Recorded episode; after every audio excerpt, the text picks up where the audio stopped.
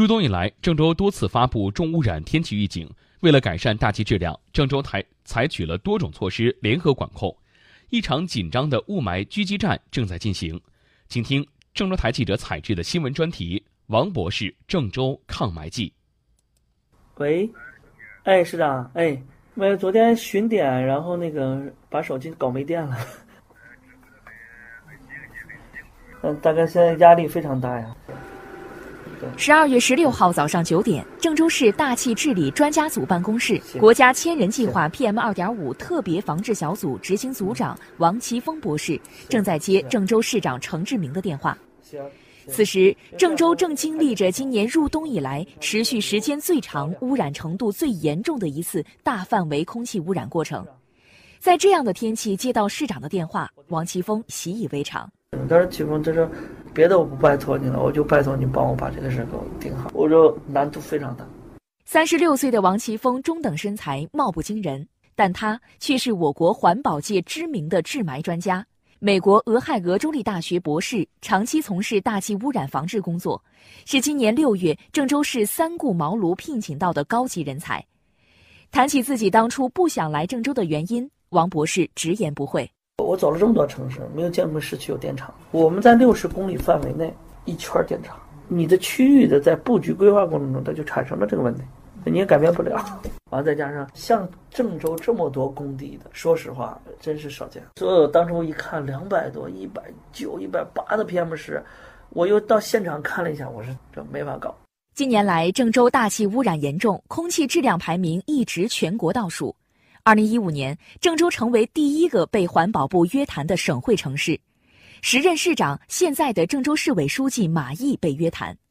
凑巧的是，现任郑州市市长程志明在南阳当市长时，也曾因环保问题被约谈过。如今，两人联合主政郑州，对环保的重视程度非比寻常。郑州市环保局副局长赵凯：这个大气办、气办这个组的组长是马书记和程志明市长是双组长。郑州市的这些领导小组里面，这个书记、市长担任双组长呢，屈指可数。可以说，我们这边启动应急管控啊，领导们从来没有说因为考虑其他因素，就大气污染这块让我们放放，这个非常支持。就是领导说那个，这个老大难是吧？老大一抓都不难，这这边必须得一把手，一把手不推动，确实没法弄。领导重视，并不能改变郑州大气污染的严峻形势。受命于危难之中，王奇峰博士丝毫不敢怠慢。放下市长的电话，他开始认真查看城市大气污染职能管理平台上的各类数据、气象图、各城市监测图。根据这些数据和图谱，他要做出分析和研判。郑州呢是个风道城市，你看，但北风一来呢，他就开始往这输送。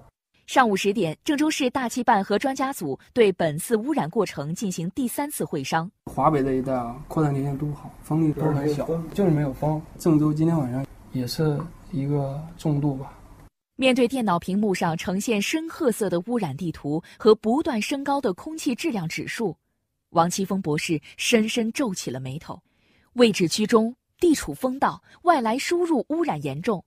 除了自然条件不给力外，依旧粗放的生产方式，两千六百个在建工地，迅猛增长的机动车数量，超大的自身排放量，也使郑州治霾举步维艰。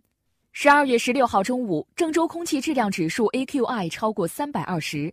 另外，根据专家组分析，十六号夜间至二十一号，京津冀及周边地区将出现持续性中至重度霾天气。郑州市的空气质量指数不断攀升。中午十二点，郑州市启动今年首次重污染天气红色预警一级响应启动实施，学校实施弹性停课措施，车辆限行。环保、公安、工信、建设和监察等各责任单位按照预案控煤、控尘、控车，十八般武艺轮番登场，一场紧张的雾霾狙击战正在进行。